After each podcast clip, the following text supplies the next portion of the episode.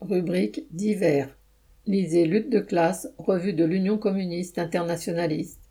Au sommaire du numéro 233 juillet-août 2023, après six mois de mobilisation contre la réforme des retraites, l'UE fragilisée par la guerre en Ukraine, Allemagne, les effets de la guerre en Ukraine, les grèves en Grande-Bretagne, le chlordécone en Martinique et en Guadeloupe, Friedrich Engels, les sociétés préhistoriques et l'oppression des femmes. Prix 2,50 euros, envoi contre 5 timbres à 1,16 euros.